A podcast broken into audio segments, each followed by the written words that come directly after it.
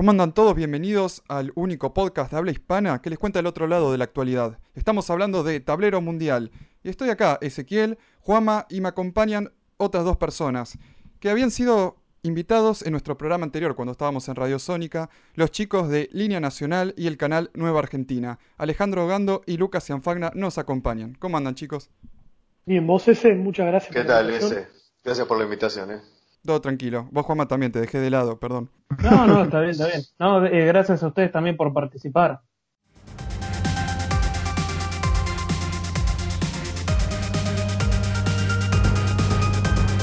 Información. Así que vamos a hablar de lo que más nos incumbe, de cómo sigue cada vez estos gobiernos quitándole los derechos a la gente por nuestro bien, porque recordemos que siempre es por nuestro bien, nunca por el bien de ellos, ellos son súper altruistas.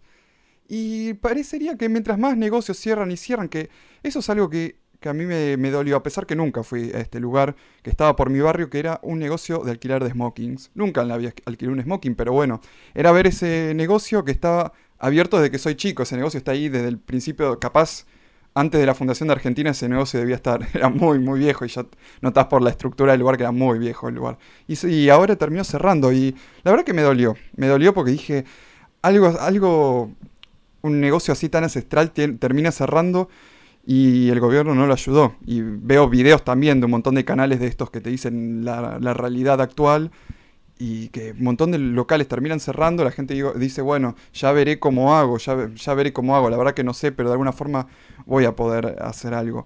Y la verdad que yo veo como una cosa muy, muy grave que el gobierno no le importa. Dice, bueno, es por, tu, es por tu salud, es por tu bien. Ya después te las arreglarás.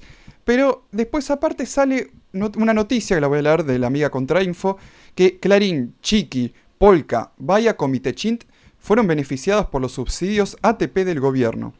Y para los que nos escuchan de afuera, el subsidio ATP, eh, que parecería que es apto para todo público, pero no, que es un programa de asistencia de emergencia al trabajo y a la producción que tiene como objetivo dar alivio económico inmediato a aquellas empresas y trabajadores afectados directamente por la caída de la actividad económica causada por la cuarentena. Cosa que notamos que de todas estas empresas que reciben dinero, ahí normalmente reciben dinero ya de por sí de grandes bancos y financieras. Además del dinero que hacen en Argentina, lo fugan al exterior y vaya con peor, ni siquiera es Argentina, que es la que maneja la cadena local Telefe. ¿Qué, ¿Qué opinión les da? O, bueno, puedo decir que seguramente un malestar de estómago, pero una noticia así, pero ¿qué, opinión pueden tener sobre algo así? Suponemos que en principio se están queriendo, digamos, a quienes permitieron llegar al poder se ayuden entre mm. amigos, ¿no? Hay habría que ver detrás de esas empresas quiénes son los accionistas, ¿no? Porque solidarios nuestro gobierno, socialdemócratas, no lo son en absoluto. Piden solidaridad a los que menos tienen para ellos volverse más ricos. Ellos como lo sabemos, aumentan el sueldo y demás. Aparte también llama la atención que estas empresas continúan despidiendo gente. No es que dejan de despedir, vos decís, bueno, le dan una ayuda, ayudan a los demás, no. O sea, le dan una ayuda, se vuelven más ricos, ganan más, continúan despidiendo gente, nuestros políticos también se hacen más ricos, sí, siguen pidiendo solidaridad, a lo cual uno no puede menos que tomarlo como una tomada de pelo. O sea, es una cargada directamente, es una escupida, digamos, a lo que es nuestra dignidad como argentinos. Por supuesto. Lucas. Fíjate que esto yo también me gustaría abordarlo también de una perspectiva un poco económica, porque a mí me interesa la economía también. El gobierno, de la lógica de sus economistas, desde que empezó, ya perfilaba que iba mal, digamos. ¿Cuáles son las políticas que se compone el gobierno? Y algunas ya las hemos comprobado, por ejemplo. Por un lado, en lo financiero son típicamente ortodoxos. O sea, la deuda se paga a rajatabla y es prioritaria a cualquier otra cosa. Esto lo vimos ya al principio del gobierno cuando empezaron todo lo que hacían tenía que ver con el FMI y no había idea más allá de algunos planes trabajar o algo por el estilo. Y por supuesto que los precios cada vez subían más. Eh, las políticas económicas son típicamente del establishment. Si vos la ves, eh, es un keynesianismo típicamente del establishment. Todo esto se basa en eh, digamos, esta época se caracteriza por disparates, por ejemplo, que sostienen muchos, sobre todo cuando son gobiernos, de que los trabajadores cuando piden aumento de salarios eh, generan inflación, ¿no? Tenemos el caso de Stiglitz que tiene un libro en el cual afirma que los trabajadores al pedir salario no solo generan inflación, sino también tienden a la desocupación, O sea, para ellos el pleno empleo y los salarios no van de la mano, porque obviamente ellos no son generadores de riqueza ni de productividad. O sea, todas las medidas eh, apuntan a una estimulación de la inflación, o sea, de la, de la, emisión monetaria, pero a partir siempre del instrumento financiero y monetario. Esto es muy importante. ¿Por qué? Porque es un método de disciplinamiento para los ciudadanos que tienen con respecto a la inflación. Te disciplinan con la inflación para que aceptes salarios a la baja, porque después devalúan, y al mismo tiempo vos tenés que, tenés que notar la demagogia que es, te aumentamos el salario, se aumenta por necesidad como los dos años del kirchnerismo, se aumenta por necesidad, no porque hay productividad. Si vos tenés una moneda que implica, por ejemplo, eh, eh, que la moneda representa en sí la riqueza, pero no es riqueza la moneda. Si la riqueza es igual o menor, ¿qué, significa eso? Inflación. Claro. Esa, por ejemplo, llegamos al punto de que hoy se ve el tema del desabastecimiento. Hay un tema de desabastecimiento para las empresas nacionales, que no tiene nada que ver con roca, con techín ni con nada de eso. Fíjate, por ejemplo, cigarrillos. Empezamos a importar cigarrillos. ¿Argentina tiene necesidad de importar cigarrillos? ¿Le faltan productores de, de tabaco? Eso es lo que a uno le llama la atención y dice, pero la verdad es que nos están mintiendo en la cara. Por supuesto, especialmente justo lo que, lo que hablabas de Stiglitz, que él ya ha dado muchos consejos a otros países, también a Puerto Rico, él aconsejó a Puerto Rico para pagar su deuda que no terminó muy bien, no solo no la pagaron, sino que aparte se terminaron endeudando más. Y por eso ya es un tipo que, tiene, que fuera que tenga su premio Nobel, no tiene un historial que uno diga la verdad que me deja tranquilo. Bueno, recordemos que se supone... Bueno, sí, hay tantos.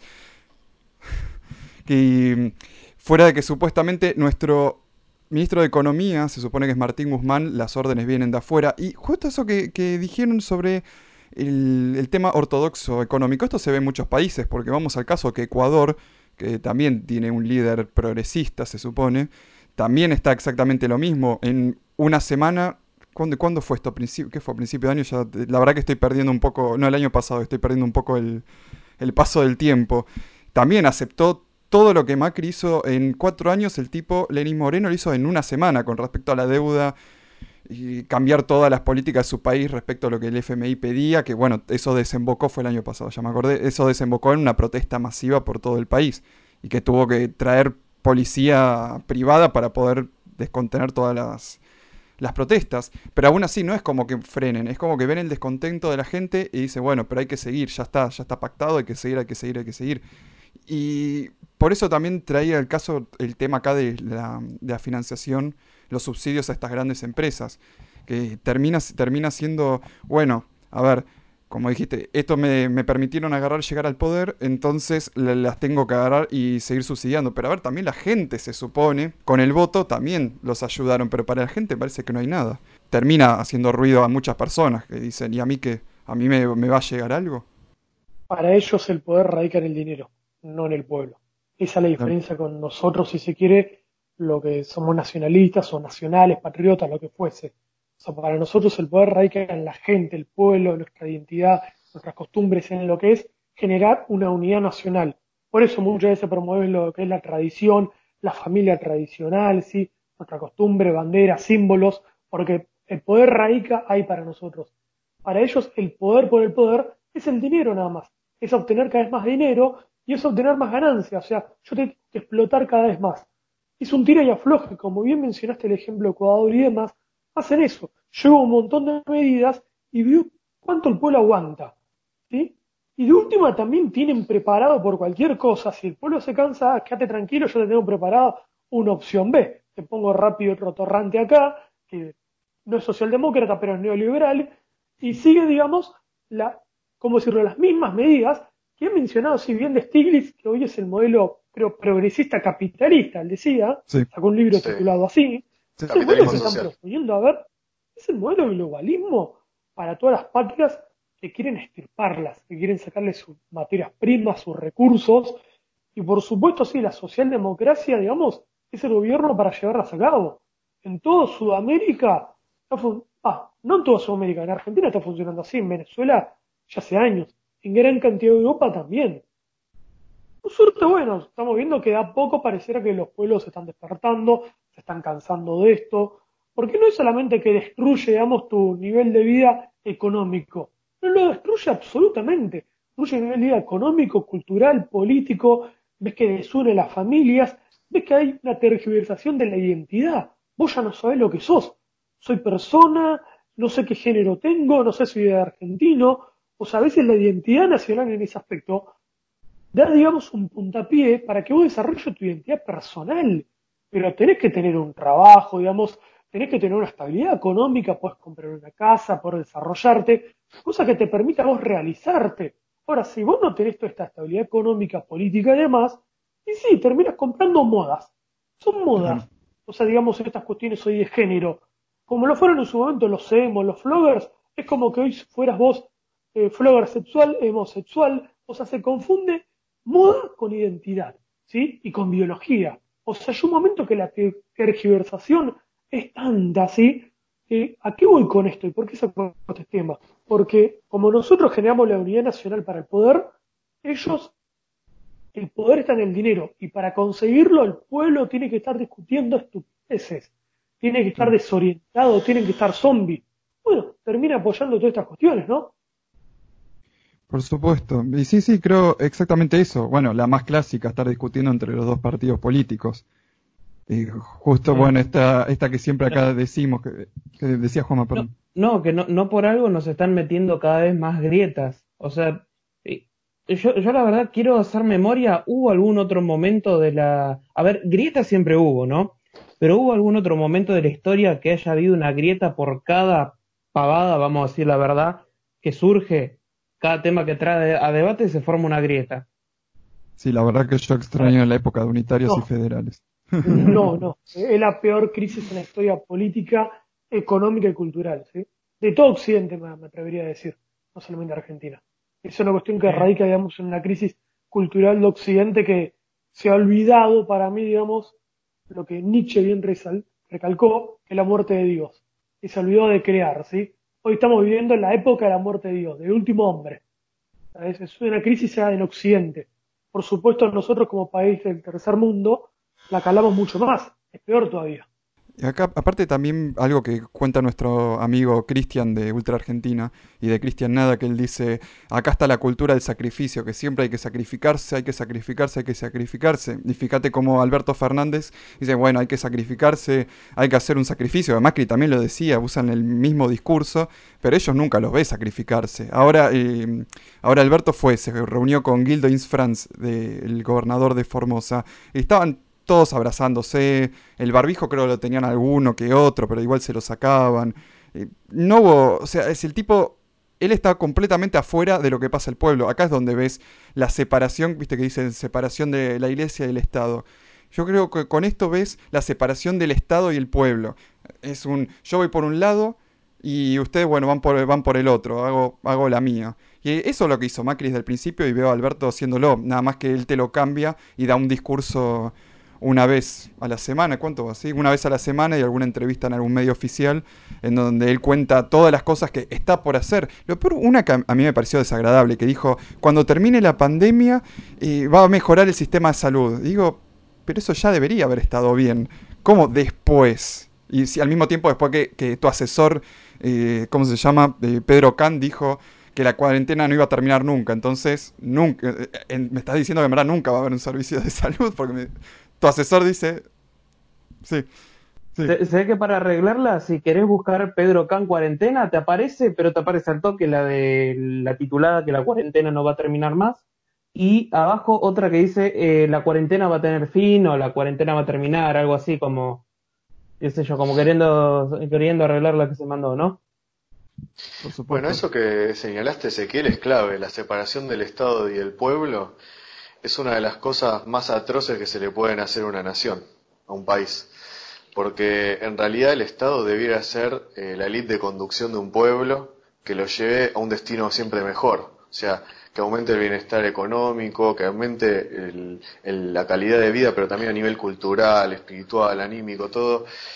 Es, es impresionante lo que han hecho con respecto a ese tipo de grietas. Pues esa, esa, grieta me parece que es la más fundamental, porque es la que después enemista al pueblo con cualquiera que pueda ser alguien que lo conduzca. O sea, ya ya uno le tiene rechazo a la misma idea de un político, o sea, de la política misma. Y eso es un problema enorme.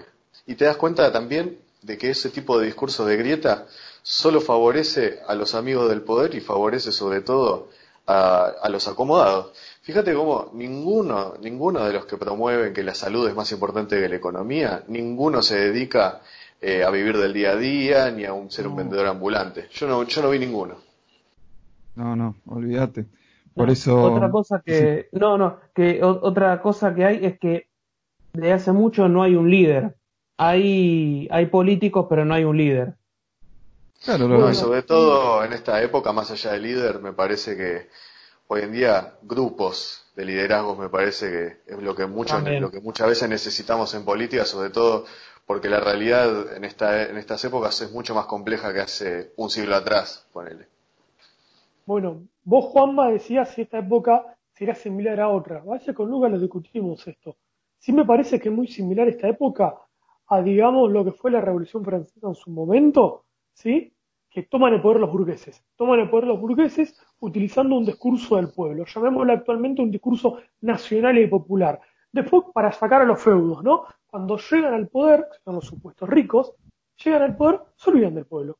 Siguen con el discurso nacional y popular, pero el pueblo empieza a decir, che, pero ustedes que nos tenían que representar, no nos representan. Bueno, esto parece que sucede con el kirchnerismo acá.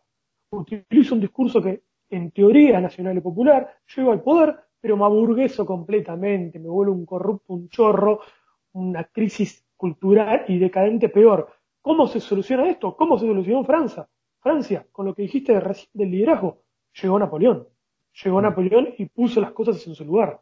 Termina llegando el monarca, el líder, que hace, digamos, hacer tronar el escarmiento y le da voz al pueblo. Eso creo que lo bueno que podemos rescatar que se está dando ahora, que se está permitiendo eso. Hablamos hace un ratito, que la, gente del pueblo se está empezando a cansar de escuchar a estos burgueses. Se dan cuenta que me piden solidaridad, pero ustedes son todos ricos. Son todos ricos, no viven como yo, no tienen necesidades como yo. O sea, ustedes no me representan. Entonces voy a empezar a observar a otras personas que me representen, buscar otros liderazgos que nos representan. Bueno, aquí se hay un llamado a todos los argentinos a que, bueno, lo que dijo Ortega Set en su momento, para que suceda esto, argentinos a las cosas. y por eso al final, fuera de que no soy libertario, a veces es como que termino simpatizando un poco cuando dicen el Estado hace esto, el Estado hace otro, porque al final la verdad sí, sí lo, lo terminan haciendo. El, el tema, porque terminan contaminando algo, una herramienta vital para la supervivencia de un país, la terminan contaminando y desviando de lo que debería, eh, debería ser. Termina siendo que algo, en vez de ser la herramienta como podría ser, es como tener un destornillador y que la, punta termina para el otro lado y te termina entrando en la cabeza, algo, no se me ocurrió otra cosa, pero es como que termina desviándose completamente. Y con eso me gustaría ir a la siguiente parte de este podcast respecto a lo que es el gobierno haciendo todo lo contrario de lo que debería hacer. Y viene de una noticia de RT que dice, una ciudad china propone puntuar a sus residentes en función de su salud y estilo de vida. Desde que empezamos este podcast hablamos mucho de lo que pasa en China porque es casi, a veces es como una puerta al futuro, decir qué es lo que van a hacer acá, por eso me gusta ver las noticias de China. Dice que el sistema de seguimiento eh, funcionará a través de un código de barras digital en los teléfonos de los ciudadanos. Estos códigos QR se utilizarán ampliamente durante el apogeo del brote de coronavirus en China y todavía se está empleando aunque en menor medida para determinar si una persona puede ingresar a un edificio o tomar el transporte público.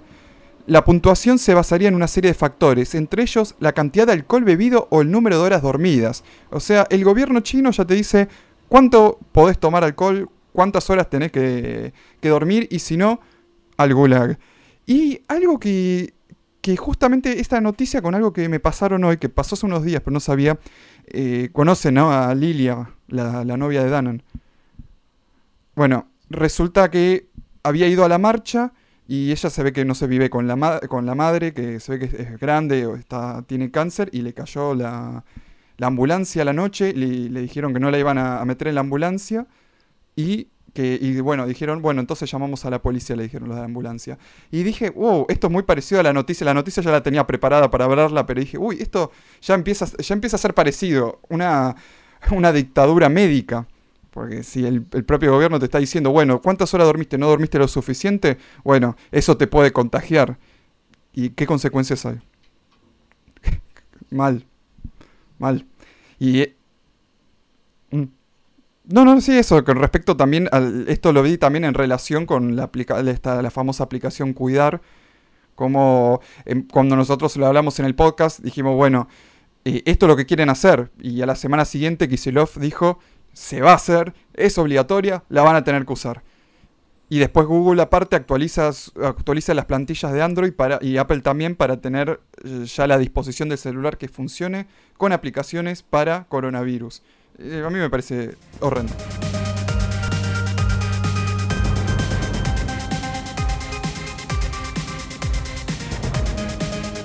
En su momento, después de lo de las Torres Gemelas, el motivo de control y de espionaje masivo de recorte de libertades fue eh, la lucha contra el terrorismo. Como ahora se ve que está eh, en decadencia, ahora se ve que el nuevo motivo es algún motivo médico. Eh, estamos haciendo esto por la salud de la gente. O sea, renovaron. Capaz lo que dijo en su momento Henry Kissinger en la, en la nota del Wall Street Journal, capaz cuando hablaba de los nuevos parámetros y cómo, y cómo iba a cambiar la mirada de todo, capaz se estaba refiriendo a esto, a capaz el control más referido hacia una perspectiva médica de salud o cualquier otra medida que sea para, para meternos el dedo, ya saben dónde, es para, es todo por la salud. Creo que se puede remarcar, vieron como las posturas que hace ratito hablábamos, el poder, bueno, que el poder para un pueblo, digamos, para una nación reside en sus ciudadanos, tradiciones, en la unidad nacional y en los otros el dinero. Bueno, también se da esta grieta, yo diría, en cómo manejan estas cuestiones. O sea, para los globalistas, para los izquierdistas, siempre es, el totalitarismo. O sea, siempre esto es lo que está cerca de la dictadura, el control, el máximo control. En cambio, digamos, para los nacionales, es decir, bueno, ¿cómo es mi pueblo? ¿Cómo se maneja mi pueblo? En razón a eso, su historia, su costumbres, su identidad, su personalidad, agarro y desarrollo las mejores soluciones. Eso es lo que ha hecho un poquito Uruguay, fíjate Noruega, eh, también Suecia, que se dan cuenta que son occidentales, que los occidentales no somos como los orientales. Tienen que entenderlo eso los políticos.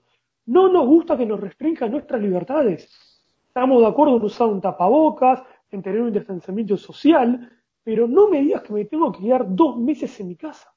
Es inaudito, hace mal a la salud mental, salud física en todo aspecto. Pero como ellos son globalistas, es decir, no, es el absoluto control. Y aprovecho esto para tener más control todavía.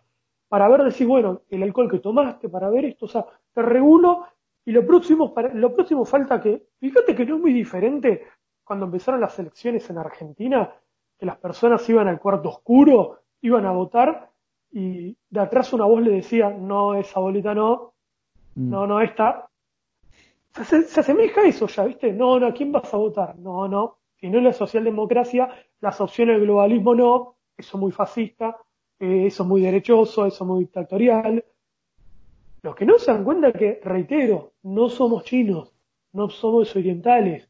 No creo que los, los argentinos, que los occidentales, nos vayamos a bancar esto, la verdad. Y espero que no nos lo banquemos, porque llegar a ese punto, a que nos digan cuánta cerveza podemos tomar, cuánto vino, lo que fuese, ¿qué más falta? ¿Cuánto sexo podemos tener en la semana? cuánto podemos caminar. O sea, ya, es un bueno, esa, ya la dijeron, ¿eh? La de cuánto podemos caminar. Supuestamente era hasta cinco cuadras, una hora. también. Otra cosa que podría ser... Ah, sí. sí, sí, sí, sí. Sí, los que, los que tienen un J2 lo veo difícil, pero bueno. Este, no, otra cosa que capaz no, no, no sea tan, tan descabellada es que, por ejemplo, ¿no? La gente, eh, o sea, restringirle ciertos alimentos a la gente de determinado grupo etario, por ejemplo.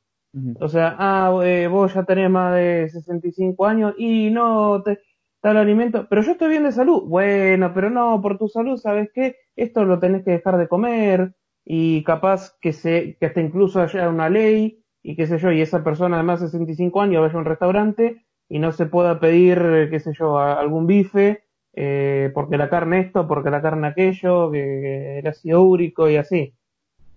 Sí, sí, sí, estoy, de acuerdo. Igual la, gente mayor, yo por tener familiares médicos, tienen ya de por sí una dependencia a las farmacéuticas y todo que es abismal. Sí, también, también.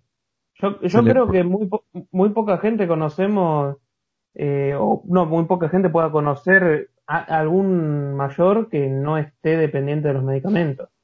Y igual también respecto a lo que decía Sale con respecto a, la izquierda, cómo se están manejando. Justo ayer hablábamos con la española Pilar Baselga y nos contaba la situación en España con el PSOE, lo pueden ver en nuestro canal que está subido. Y yo eso le dije, que para mí en verdad lo que hicieron fue sacarse la máscara, porque ellos hasta hace tiempo eran, hasta hace poco, eran progresistas, luchadores de los derechos humanos, de las libertades y todo, y dijeron, bueno, ya hasta ahora tenemos, ahora ya le, le metimos miedo a la gente, listo, se sacaron la máscara como Scooby-Doo, le sacaron la máscara y dijeron, esta, y se pusieron en su versión original, que es completamente Claro, claro, se, pusieron en modo Stalin y dijeron, es como cuando estás con una ropa que te resulta incómoda, llegas a tu casa y te lo sacas y dices, ay, gracias que me la saqué. Para mí es así, es como que se sacaron y ahora están relajados y dicen, ya está, podemos hacer lo que siempre, lo que hicimos del principio, ahora lo podemos volver a hacer. No sé qué les parece. Tal cual, eh, antes de dejarla a Lucas, o sea, lo que decía Juanma, es que hay una diferencia con lo que marcamos antes que esta es la diferencia gran que tenemos quizás con los libertarios, liberales y con la izquierda socialdemócrata, es que, bueno, para unos el Estado no tiene que existir, pero esta izquierda termina representando ese Estado presente totalizador, donde sí, parece que el Estado va a pasar a ser tu mamá, tu novia, tu médico, te va a decir tu policía, o sea, es todo, ¿no? Es el Dios Estado, es, es lo que ni siquiera, creo que ni siquiera en ninguna serie de Black Mirror, ni en otra, o en 1984, se llegó y se creyó que se podía llegar a tanto, ¿no? Claro, pues ese estado también eh, responde a una necesidad real de, ubicarse políticamente en el mundo. O sea, Argentina, ahí lo donde podemos, como dice Alejandro, eh, está en disonancia con, con los libertarios, nosotros vemos de forma realista que el Estado es más necesario que nunca, pero justamente para representar al pueblo y sobre todo para representar los intereses de los ciudadanos, que frente al mundo eh, es un mundo que nos quiere justamente, un mundo que quiere ser más totalitario y al mismo tiempo quiere eliminar las soberanías. Fíjate cómo se da algo que parecería contradictorio, pero en realidad no lo es, que es que al mismo tiempo como lo que puede cuidar los derechos de los ciudadanos son las soberanías, justamente van por ellas y sobre todo en una carrera internacional que a raíz de la pandemia han podido sostener estos modelos que son más de corte totalitario, cuando antes eran socialdemócratas buenos amigos de, los derechos humanos y de las libertades individuales, pero como dijiste, se, debió se, se le sacaron la máscara y muestran lo que son. Y muestran que en realidad eh, esto lo querían venir haciendo hace mucho tiempo antes, pero no encontraban la excusa. Claro, sí, sí, en eso estoy 100% de acuerdo. Encontraron la excusa perfecta y ahora pueden hacer lo que quieran, parecería. Ojalá que no, que no, no logren hacerlo. Pero aparte... Depende de nosotros. Depende completamente de nosotros. Pero sí, e, esto se ha vuelto una cosa aparte pues, muy totalitaria y uno entiende, aparte desde el punto de vista nacionalista, es que el Estado no tiene que meterse en lo que es el propio emprendimiento individual porque agarra y quita completamente cualquier manera de, progreso, cualquier forma de innovación propia que tiene cada uno. Y pero yo creo que parte es eso. no solo no se mete, sino que lo incentiva. Exactamente. Y ahora lo que termina es eso. Se ve que no quieren que absolutamente nadie quiera innovar. Bueno, mira lo que pasó acá con esta planta de aviones que iba, que estaba haciendo los aviones y ahora tenía todo el contrato para venderla a Colombia y tuvo que cerrar. No lo puedo terminar. Ahí te, das cuenta directamente. Acá sí vamos a ponernos ideológicamente duros. Este es un llamado a los libertarios. Lo que tienen que entender que si no hay Estado, Bill Gates, Soros y demás hacen lo que quieren. Es más, digamos, gracias al paradigma liberal individualista, Bill Gates, Soros y demás llegaron a ser lo que son. ¿sí? O sea, llevaron este individualismo egoísta y hedonista al máximo. Soy un gran emprendedor, consigo lo que quiero, todas las riquezas, no dependo de ningún Estado ni de mi pueblo, solamente soy yo mismo. Mira lo que son hoy. O sea, no rinden cuentas a nadie, ni a los propios Estados. Y hoy nos damos cuenta que, claro, estas personas que tienen múltiples recursos, que los propios representantes de los Estados son lacayos de ellos, la Unión Europea, por ejemplo, Alberto Fernández y más, no muestran ser lacayos gerentes de Soros, por ejemplo. Lo único que puede frenar esto es el Estado, es el decirle no, como hace Trump en otros lugares, vos te frenas acá, vos hasta acá no pasás. ¿Por qué? Y esto lo dijo muy bien antes de morir Roger Scruton, una conferencia que la recomiendo, Your Conservative, que dice, la derecha tiene que avanzar a representar y a proteger hoy el Estado-Nación, porque es el único garante de la persona, de los derechos y la libertad, frente a, a los nuevos magnates que hay en el poder. Si no protegemos esto, y bueno, no nos quejemos entonces, van a venir a hacer lo que quieren, que es lo que está pasando. ¿Queremos ser China? Dejemos el Estado, vamos a ser China. Pues justamente agregando a lo que dice Alejandro, Roger Scruton tenía otra muy buena frase en esa misma conferencia que decía, eh, la derecha debiera representar la primera persona del plural, o sea, el nosotros, porque representando eso eh, se lleva a que la ley sea auténtica, auténticamente un deber de los ciudadanos para con su pueblo, y si no, dice él, es imposición de un poder conquistador. Claro, es que aparte termina, termina siendo, si uno dice, uy, nos están controlando completamente y a ellos que los controla y termina así, las grandes empresas terminan controlando los políticos. Ellos, esto se, se, lo, se lo explicaba a mi hermano que no, no, no sabe si tanto, y no, por especial, pero bueno, y le contaba, mira, el problema con estos políticos de por qué, hace, por qué hacen lo que hacen es porque son empleados de las grandes empresas, entonces ellos no están acá para cuidar al pueblo, están para, son miembros, son el, ¿cómo se dice? El gerente de una de las oficinas de cierta empresa, entonces el, el gobierno es el de Argentina, sea, no sé, el de Perú, Ecuador, España, lo que sea terminan haciendo eso, a ver qué es lo que necesita, cuánta ganancia tiene que tener Microsoft este año, bueno, tengo que agarrar y hacer esto. Y ese es uno de los problemas, porque y esa, ahí es donde falla la lógica de los libertarios, donde te dicen, bueno, el Estado tiene que desaparecer y las empresas nos tienen nos tienen que agarrar y ellos ellos nos pueden ellos pueden hacer son es un, un, país gobernado por empresas. Y sí pero a ver ya ya es o sea ya es eso que ustedes quieren. Y no parecen estar felices se están quejando justamente se están quejando tal cual nos estamos quejando nosotros. Primero que la creación de una unidad política a partir de una autoridad esto es la historia de la humanidad siempre la crearon grupos. Ya se llama empresa lo que vos quieras. Siempre la crean grupos. En caso puede ser un ejército que es donde más ha surgido la organización típica del Estado, pero hay que tener en cuenta algo. Históricamente, lo que se llama individuo, en sentido moderno, el individuo con derechos, etcétera, nació a la luz del Estado, no sin él. Porque de hecho, se dieron cuenta que sin el Estado, el individuo no queda librado a su propia suerte, queda librado al grupo más fuerte y que más tenga peso. Porque si no está el Estado, gana la corporación que más se puede imponer y, ahí ocurre un totalitarismo, pero seguro, seguro. Obviamente sí celebramos que varias personas de derecha nos estamos dando cuenta que se, han percatado de esta realidad y están empezando a optar por el discurso más nacionalista y patriota. Ojo, eh, bienvenido sea. También entendemos que hoy el globalismo, las élites financieras, se han ido a la izquierda. El progresismo, todo, la socialdemocracia, o sea, los enemigos del mundo se han posicionado a la izquierda. En este punto entendemos que si ellos se posicionan a la izquierda, sí, tenemos que posicionar nosotros a la derecha, pero tenemos que discutir qué derecha. O sea, creo que el punto de unión para todos es esto que remarcó el conservador Roger Scruton, ¿sí? Que el Estado-Nación es el único garante de nuestra libertad, de nuestras industrias locales y de nuestro futuro. Si nos unimos a partir de eso para combatir a estos magnates que no rinden cuentas a nadie, estamos todos de acuerdo. Y respetamos también las diferencias pues ideológicas, económicas o culturales de cada uno. ¿Por qué? Porque no somos izquierdistas, porque nosotros defendemos las diferencias, no queremos todos sean iguales, entonces las aceptamos. Por supuesto. Y respecto a eso, al tema de las corporaciones que se van comiendo todo, quiero tirar un chivo. Esta semana estén atentos en nuestro canal Amos del Mundo, que se viene un video espectacular, una investigación que si alguno se preguntaba por qué no salió nada esta semana es porque me pasé haciendo esta investigación y tiene que ver justamente sobre esto, así que estén atentos.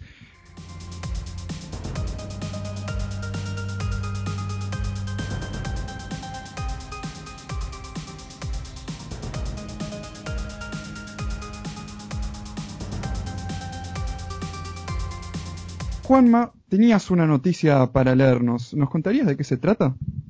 Exactamente, ya viste un pequeño adelanto. La, eh, la noticia de que Infran recibió a Alberto Fernández y que rompieron totalmente la línea que baja el gobierno de no contacto, o sea, se dieron un abrazo, Infran le dijo algo en el oído a Alberto, o, eh, o sea, se acercaron bien, bien las caras, las narices, todo como para como para poder contagiarse, pareciera. Y bueno, ¿y qué dijo Alberto, no?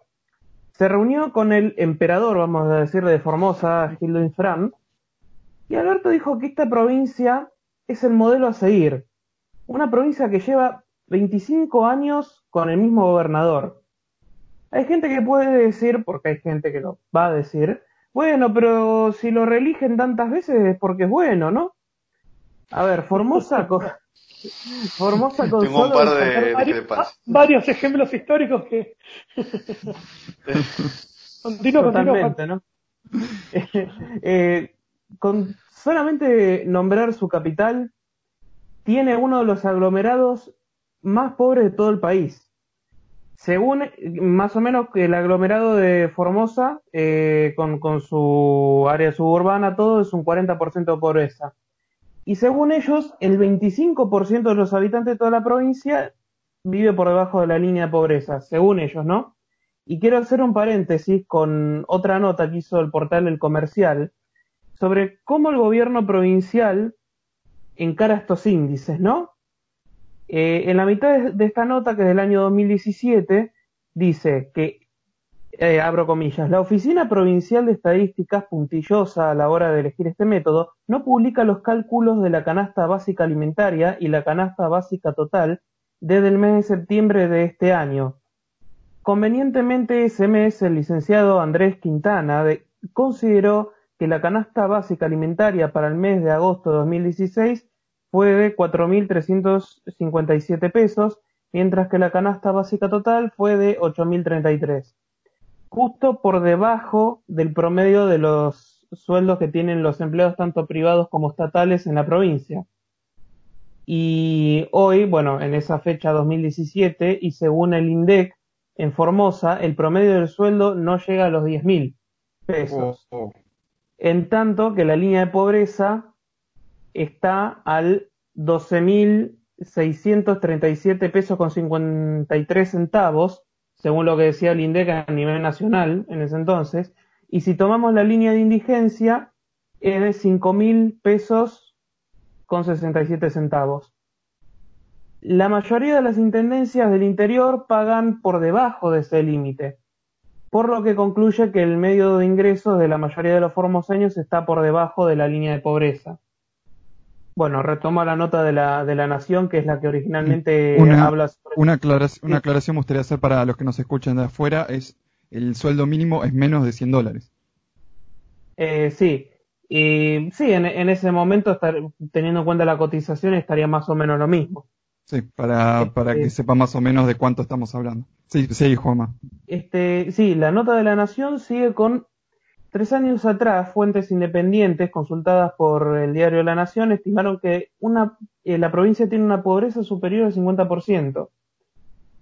Y hoy ha crecido y no poco, dice el diputado provincial Adrián Malgani, eh, perdón, Adrián Malgarini, y que según su testimonio, a pesar de que la provincia fue beneficiada por los fondos distribuidos por la Casa Rosada, ahora en tiempo de cuarentena, Gildo los pisó y está dejando a los municipios sin recursos para pagar los sueldos, dice este diputado.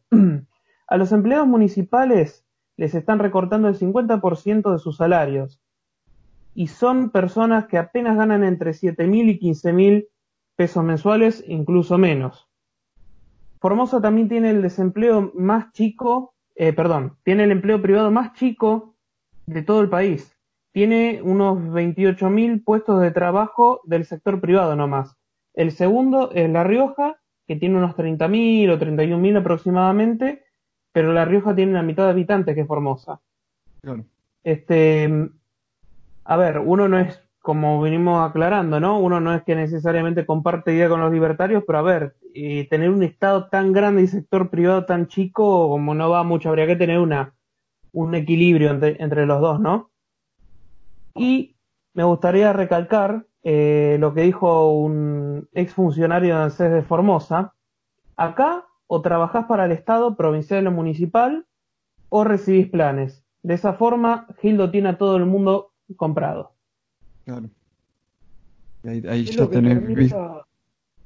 Sí, lo que termina pasando, esto que mencionás, Juan, es muy bueno para esto marcar a qué estado apuntamos, ¿sí? porque parece que las únicas opciones son eh, si un Estado muy chico o un Estado muy grande. Primero hay que plantear, o sea, nosotros como nacionalistas vemos qué Argentina queremos y base ahí, qué Estado precisamos. Cuando decimos que Argentina queremos es, vemos nuestros recursos, la cantidad de habitantes, el territorio que tenemos, su extensión, sí, los recursos del mar, de nuestra tierra, esto es eh, ya sea litio, petróleo, energía nuclear, la capacidad que tenemos nuclear, los vecinos alrededor, ya sea Chile, Uruguay, Paraguay, Bolivia, los acuerdos que podemos generar con ellos, ¿sí? Nos planteamos, o sea, fíjate que hay una mirada a futuro, ¿no? No es cualquier pavada. O sea, es la política real que se planteaba, planteaba, si se quiere, en la antigua Grecia. Es hacer política real, es pensar, ¿no? Es hacer un planeamiento. En base a ahí decimos, bueno, yo sí creo que el Estado hoy es gigantesco. Ahí estoy de acuerdo, digamos, con la derecha. Sí, hay que achicarlo un montón, hay que regularlo, pero después el Estado tiene que pasar a si no estoy de acuerdo, por ejemplo, con haber hecho un problema económico. No, el problema es político. ¿Por qué? Porque Argentina no creo que tenga un problema de que falta dinero. Vos esto lo mencionás aquí. El problema es que el dinero sea por todos lados.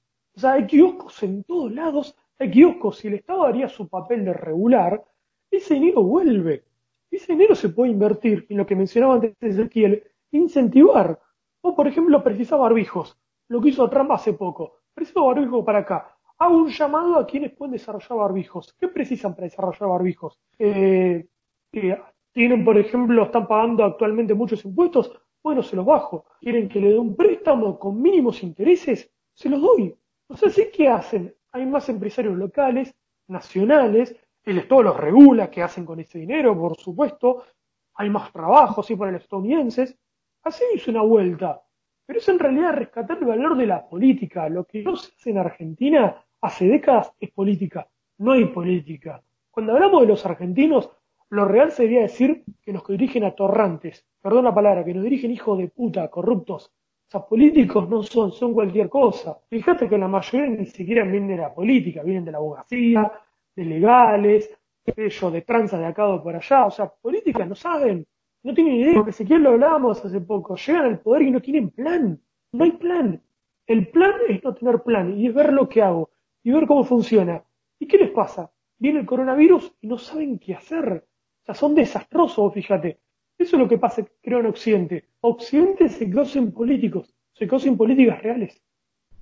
Aparte que Alberto lo dijo, eh, dijo que, como dije al principio yo también, que eh, citándolo a Alberto, eso de a futuro, cuando termine la pandemia, vamos a tener un mejor servicio de, mejor servicio médico y está y ahora también leí otro artículo que en La Nación lo leí que también decía bueno eh, cuando cuando cuando termine esto voy a tener un voy a agarrar y poner un plan ya se está planificando todo es así es como ya va a haber ya van es, es eh, el discurso de Macri ya vienen las inversiones este es un ya viene el plan ya esperen que ya está viniendo eh, y nunca llega nunca llega pasan los años y dónde está dónde está bueno, fíjate que Alejandro mencionó recuperar un poco el valor griego de la política real. Eh, la política real, eh, por ejemplo, me baso por ejemplo en Aristóteles, ¿no? Para pensar y digo, Aristóteles veía que la realidad no era un, eh, una sucesión de extremos donde hay que elegir uno, también veía grados. Y en esos grados uno dice, el Estado es muy grande y al mismo tiempo es insignificante porque el Estado termina siendo una máquina que cobra impuestos sin ninguna cualidad real, sin ningún servicio de los que prestaba, por lo menos hasta casi todo el siglo XX, que ha prestado buenos servicios y se ha hecho cargo de muchas cosas estratégicas. Eh, fíjate, por ejemplo, que eh, esos problemas que ves, que, que mencionaba Juan de, de Infran con respecto a los intendentes, que le está sacando toda la plata, le está chupando todo para pagar sueldos de la provincia. Eso es un problema también de organización federal, porque no se está pensando cuál es la competencia de los intendentes, cuál es la competencia de los gobernadores, cuál es la competencia del presidente. Cuando el presupuesto y las áreas que ocupa cada uno están claras, el, intendente se dedica a lo más terrenal, el gobernador a lo macro de su provincia y el presidente a lo macro de nación. Entonces los impuestos que van a cobrar van a ser proporcionales y de acuerdo a lo que ellos tienen que manejar. Y como la riqueza eh, se va a estimular de forma virtuosa a partir justamente del incentivo del Estado para que las empresas crezcan, la recaudación va a aumentar. Fíjate, por ejemplo, el mismo caso de Trump. Trump cuando bajó impuestos, a los pocos meses notó un aumento de la recaudación. Claro, producían más. Claro. Es que, Tan simple como eso. Es que es así, es agarrar... una pequeña cuestión.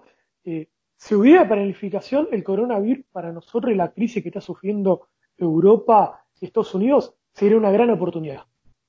Una magnífica oportunidad para empezar a desarrollar alimentos, prepararnos para el día después y exportarlos, ¿sí? Nosotros hace poquito dimos una, una serie de puntos que se podrían aprovechar. Ya mismo el presidente tendría que estar bajando impuestos, incentivando y haciendo un llamado a las industrias locales a que desarrollen alimentos y al campo mismo para empezar a exportar y cubrir las necesidades europeas, ¿sí? de todo Occidente. Pero no se hace nada de esto.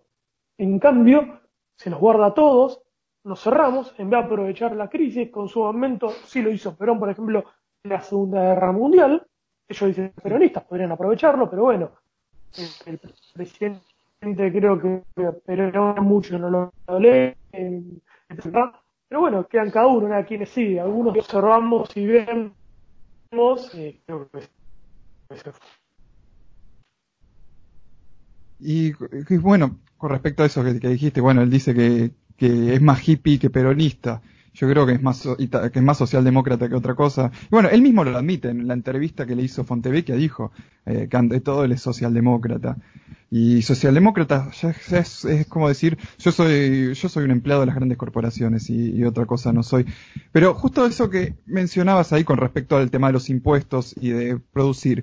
Había leído hace varios meses el caso de Rumania que que empezaron a, ponerle plata a la industria automovilística y se les duplicó el PBI. Nada más con eso. Si digo, con solo una industria pudiste hacer eso, mira todo lo que tenemos acá. Bueno, también supuestamente en Argentina, si pudiéramos explotar nuestros mares y no seguir regalándoselo a todas las potencias externas, también es una cosa muy, muy, muy, muy sencilla. El tema que acá lo que tenés, las 24 horas de televisión, o tenés eh, a la izquierda que te dice, bueno, necesitamos, necesitamos más ayudas sociales, o tenés a la derecha diciendo, y bueno, acá tenés que agarrar, eliminar todo y que venga Microsoft y que él nos agarre y nos, y que genere trabajo Microsoft.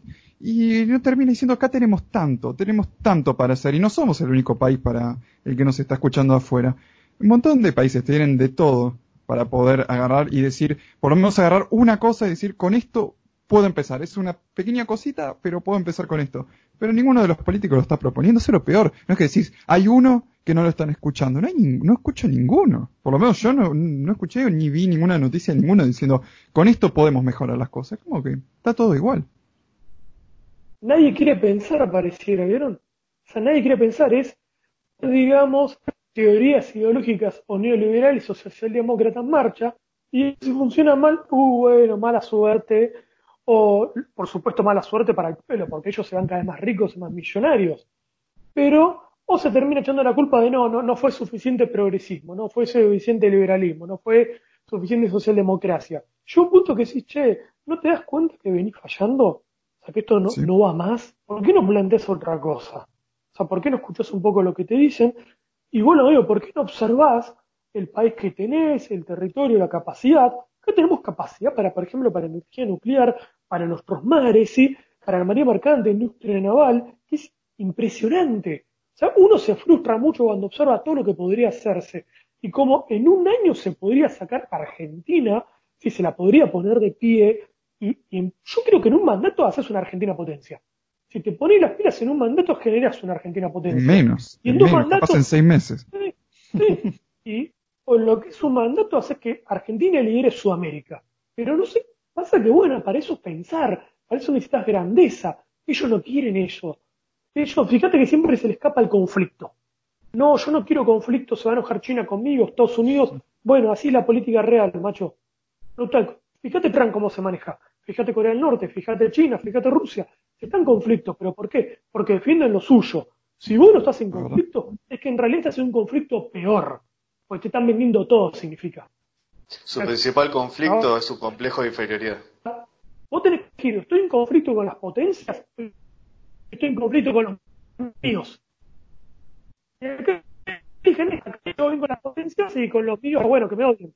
Sí, sí, es que si uno no está, es verdad, lo que sí me gustó mucho igual. Eh, un concepto que creo que voy a, voy a, empezar a repetir bastante porque es verdad, si no estás eh, en ningún conflicto de nada, y es que, y eso es lo que muestra, que son gobiernos que están completamente serviles, ya cuando Alberto dice, bueno, sí, hablé con, con el grupo de Puebla, bueno, sí, hablé con Netanyahu, bueno, sí, hablé con este, digo, y algún momento, no sé, te escuchás a vos mismo, decís, en algún momento Alberto se siente y dice, a ver, ¿puedo hacer algo? O siempre es un bueno, a ver, necesito mis consejeros, tengo dos consejeros de salud, tengo a los presidentes de estos países que me dan consejos, tengo, porque parece eso, que el tipo siempre está en un, hay alguien que me está aconsejando y me dice, y vos que, y vos no tenés ninguna voluntad ni nada, y me doy cuenta que no, que no tiene ningún tipo de, de voluntad, proyecto, y, y la verdad que eso, eso termina dando tristeza. La verdad que termina dando mucha tristeza ver que, un país como Argentina termine teniendo, estas sean nuestras mejores opciones. La verdad que, queda lástima.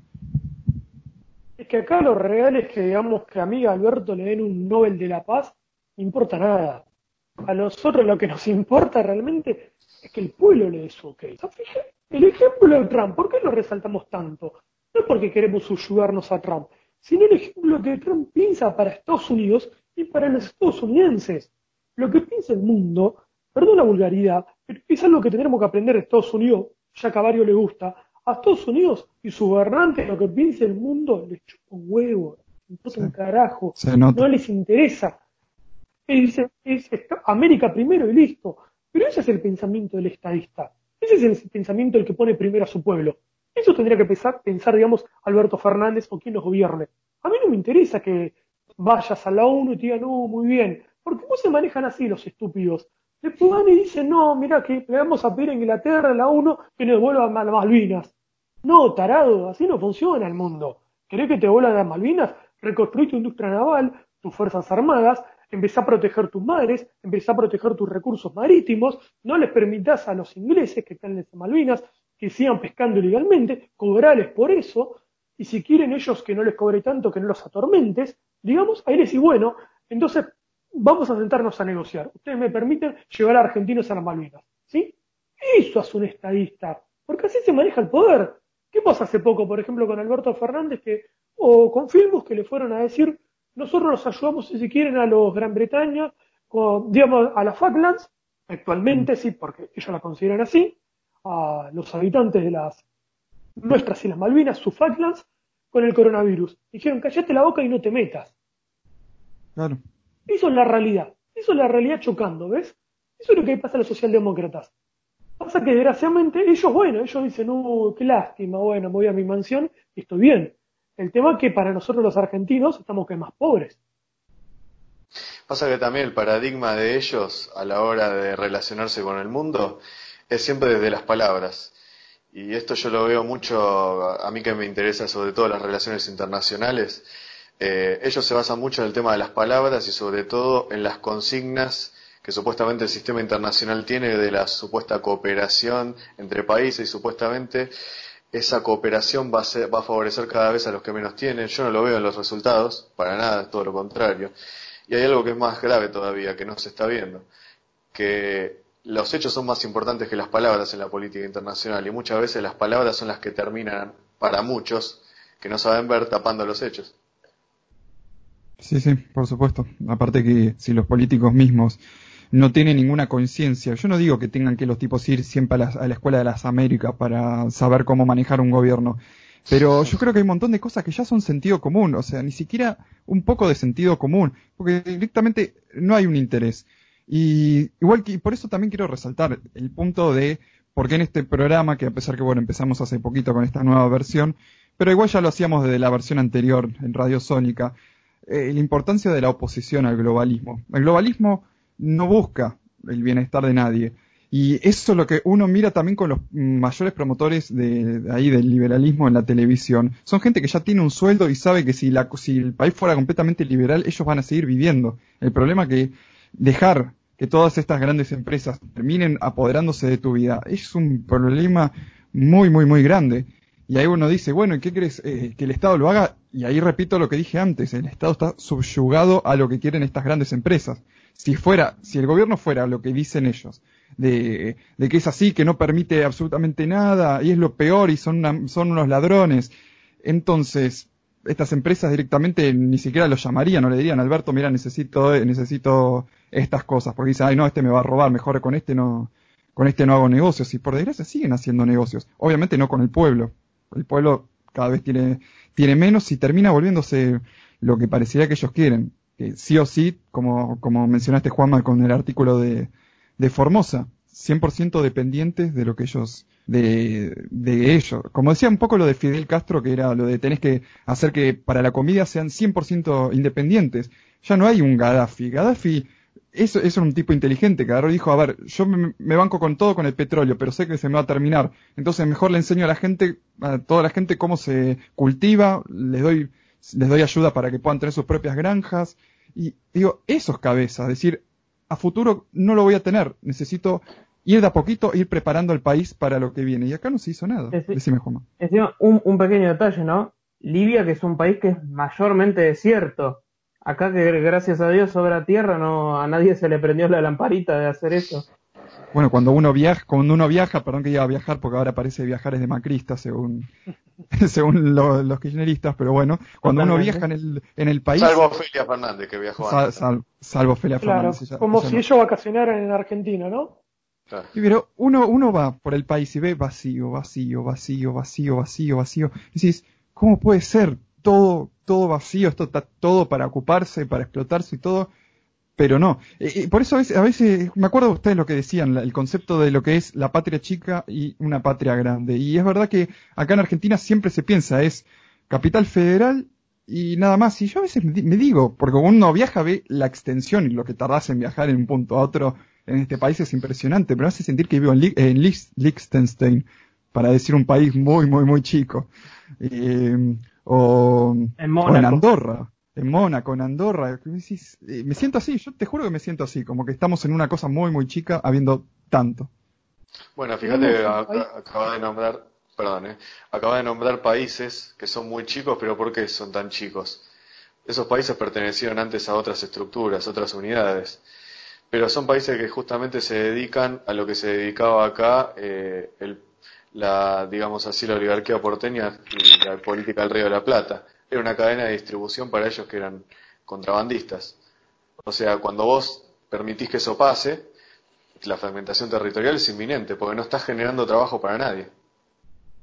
Claro, y aparte que, bueno, justo esos países que mencioné como ejemplo, nada más por el tema de, del tamaño, eh, son todos paraísos fiscales, eso es otra cosa, ¿no? También no dejar me acuerdo cuando Macri, que también lo dijo Cristina, pero lo dijo un poco menos abierto, lo dijo en una reunión del America Society, de, de eh, acá pueden venir y llevarse lo que quieran. Lo dijo Macri, que eso lo dijo literal y Cristina lo dijo con otras palabras, pero de todas formas fue así. Ustedes pueden venir y llevarse lo que quieran. Estaría bueno que los argentinos también pudiéramos ahora y llevarnos algo, pero pero no, y, y, vuelvo a mencionar, esto lo digo con ejemplo de Argentina porque es donde estamos nosotros, pero esto se ve en todos los países se ve todo porque, bueno, leo las noticias internacionales que uno puede decir, está mintiendo, puede ser, puede ser tranquilamente. Por eso también me baso mucho en lo que dicen los medios alternativos en YouTube.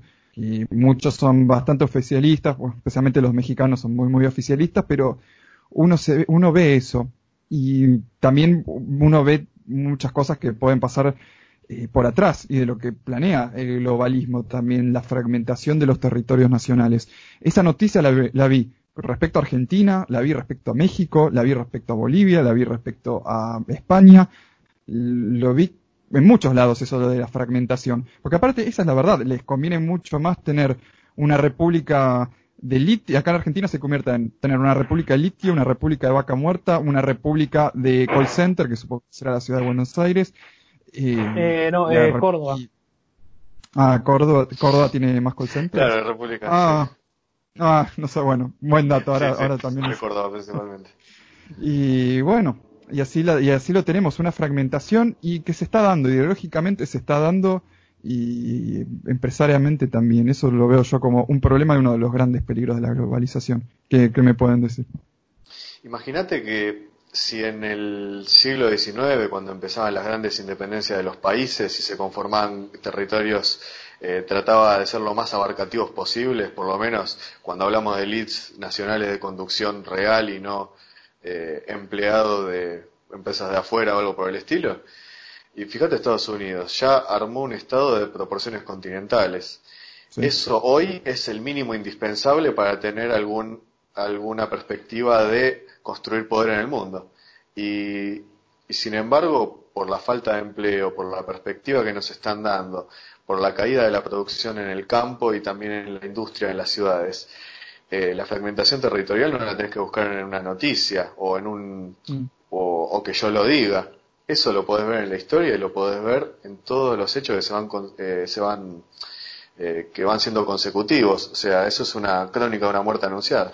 Primero entendamos que Argentina ya gran parte de la Patagonia, bueno, del territorio entero, ha sido comprada, está vendida y partes ricas, ¿sí?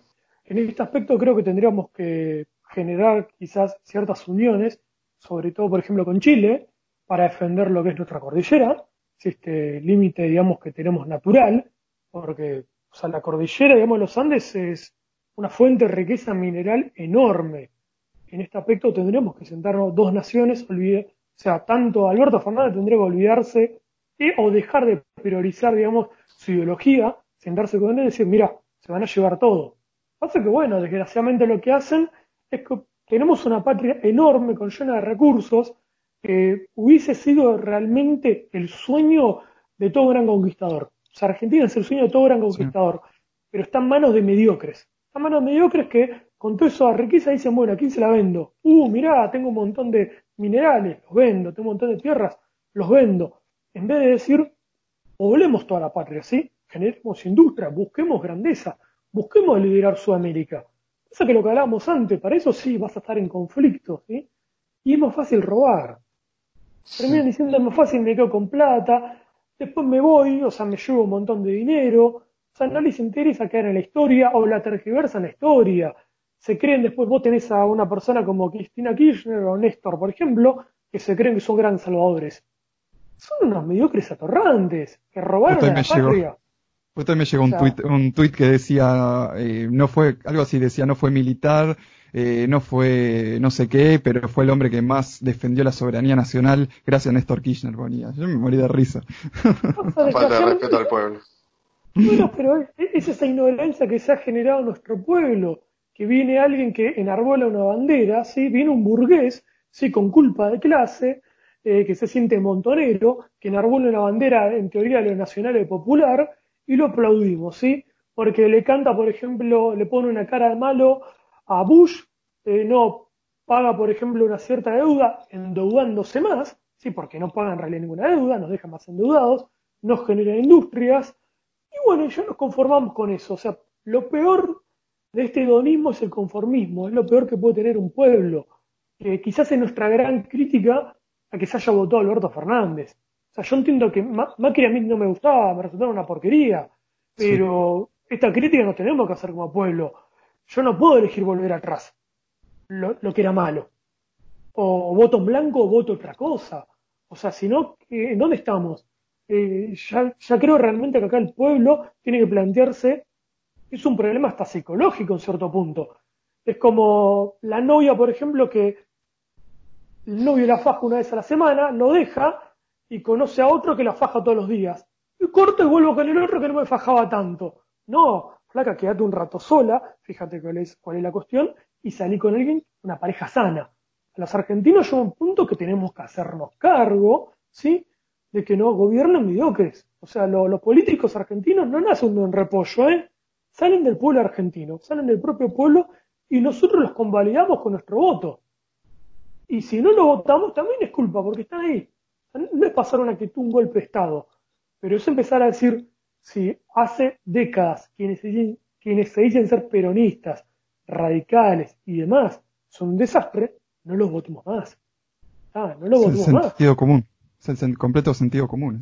Y aparte justo que lo mencionabas a Piñera, que cada vez que Alberto va, da un, un, uno de estos discursos con sus estadísticas sacadas de no sé dónde, recibimos un llamado de Chile diciendo, amigo, ¿qué estás diciendo? El tipo está diciendo, sí, bueno, en Chile hay 13 millones de, de hay 13 millones de muertos y 35 millones de infectados.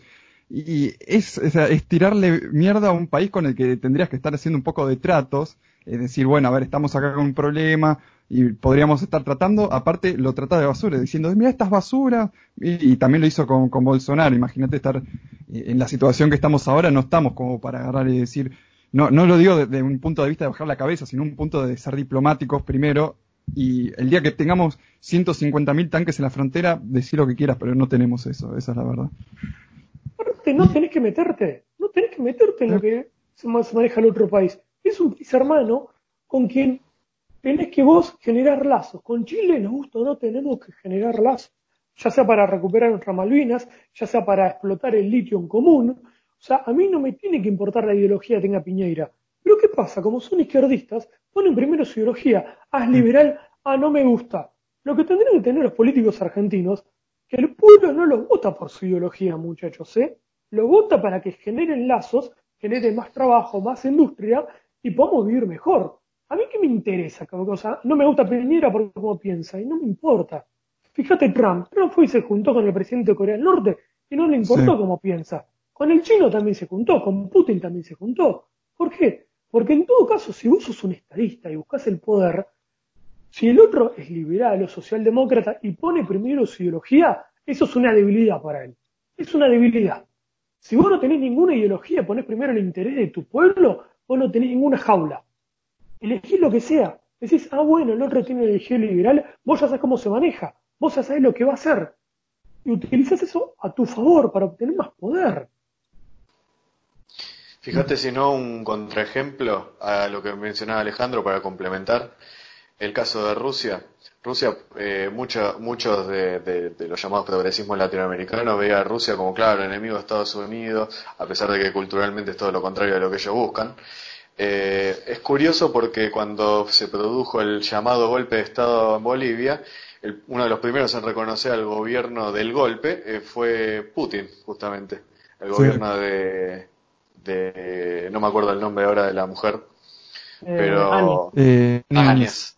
Janine Áñez. Justamente eh, Putin lo había reconocido porque hay un interés concreto del litio en esta parte.